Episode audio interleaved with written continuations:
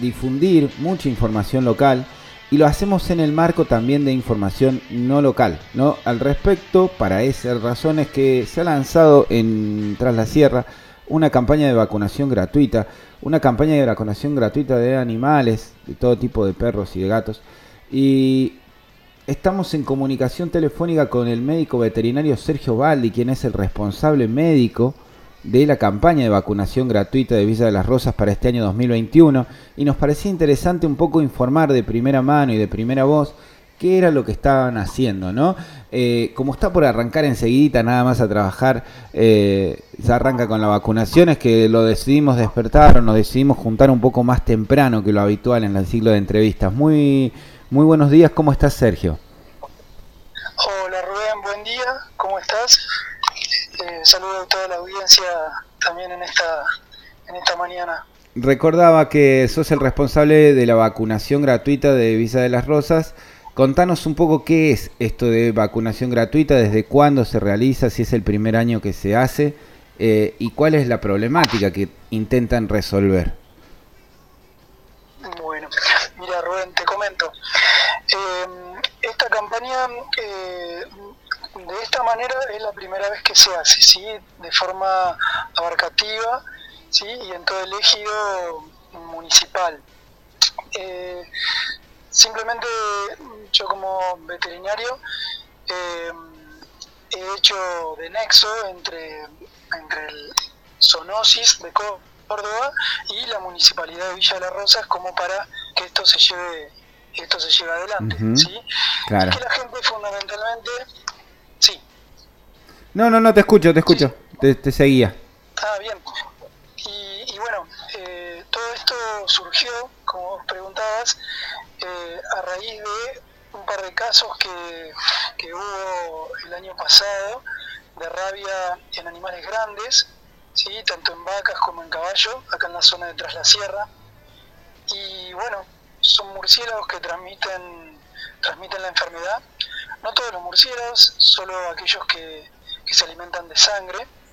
Y bueno, mm, en base a eso es que empecé a movilizarme y a gestionar este tipo de, de, movimiento, de campaña, ¿no? Sí, contame un poco más cómo es esto de los murciélagos eh, y qué tipo de enfermedades transmiten.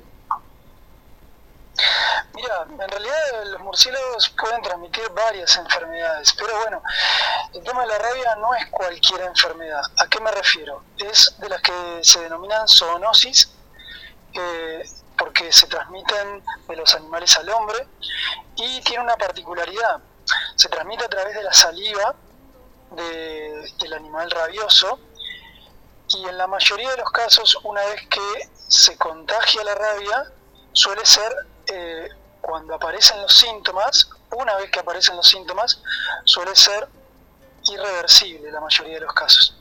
Entonces, mm, acá radica eh, la importancia de la vacunación y de la prevención. Sí, cuando decís irreversible, ¿lo decís para la vida de las mascotas o también en el caso de que se traslade a, a los seres humanos? ¿A eso también es irreversible en seres humanos?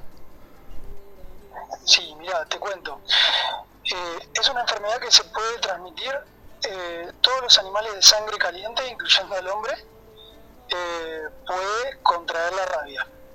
Eso es uno de los requisitos.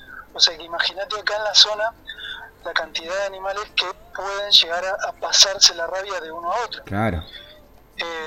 entonces, bueno, hay un periodo de incubación donde puede llegar a ser de días hasta un año donde en ese periodo es donde se puede, eh, se puede hacer algo hasta que aparecen los síntomas. La gravedad está cuando aparecen los síntomas. Cuando no se hizo nada eh, en ese periodo de incubación y aparecen los síntomas, ahí la mayoría de los casos son irreversibles, tanto en animales como en personas. ¿Sí? Sí, sí, sí, increíble. Bueno, o sea que no es solamente una cuestión formal de un, llenar un, librito de vacunación y que, es, que era algo que quería consultarte, ¿no? Porque la dinámica del programa implica que van a estar en casi todos lados o en todas las comunidades o en todos los barrios. Y, pensaba, digo, eso no es solamente una formalidad, hay un cuidado concreto bastante, bastante eh, preocupante a tener en cuenta.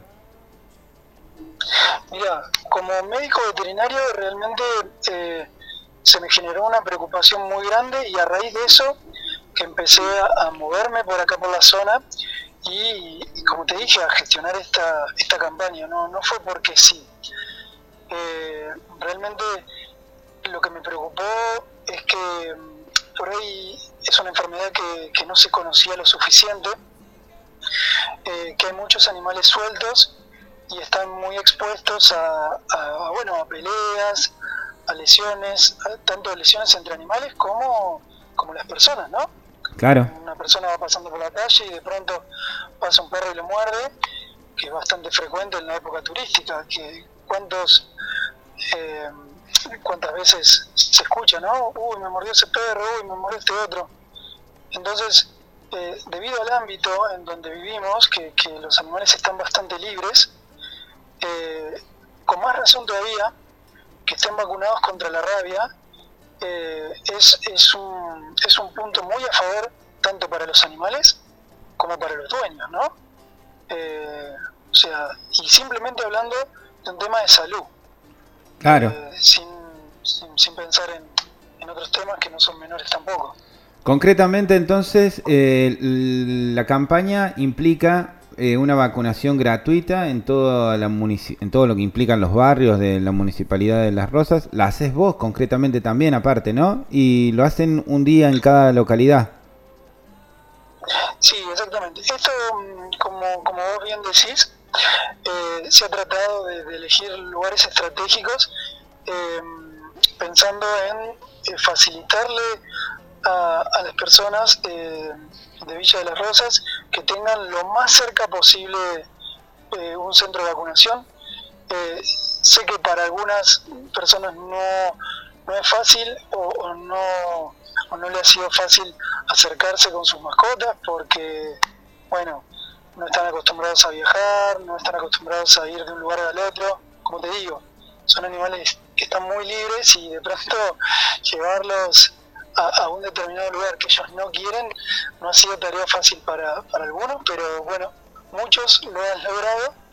Eh, y bueno, y en base a todas esas personas que, que, que, con su buena voluntad y su buena predisposición se acercaron, eh, esta campaña está, está marchando de la manera que está marchando, de una forma eh, excelente y con grandes expectativas de, que siga siendo así, ¿no? Qué bien, sí. ¿Tienen que inscribirse algo o directamente se, se arriman a los centros de vacunación?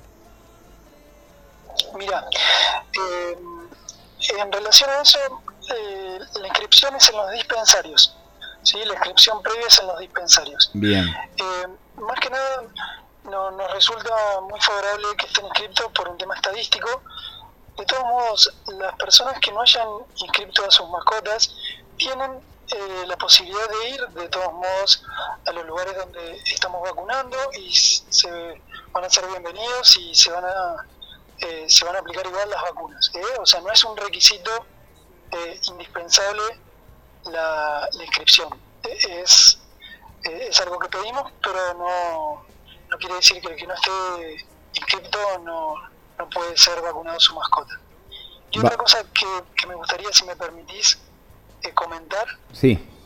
Eh, que los animales que se vacunan son de esta campaña, son perros y gatos y tienen que tener más de tres meses, o sea, como mínimo tres meses, de tres meses en adelante.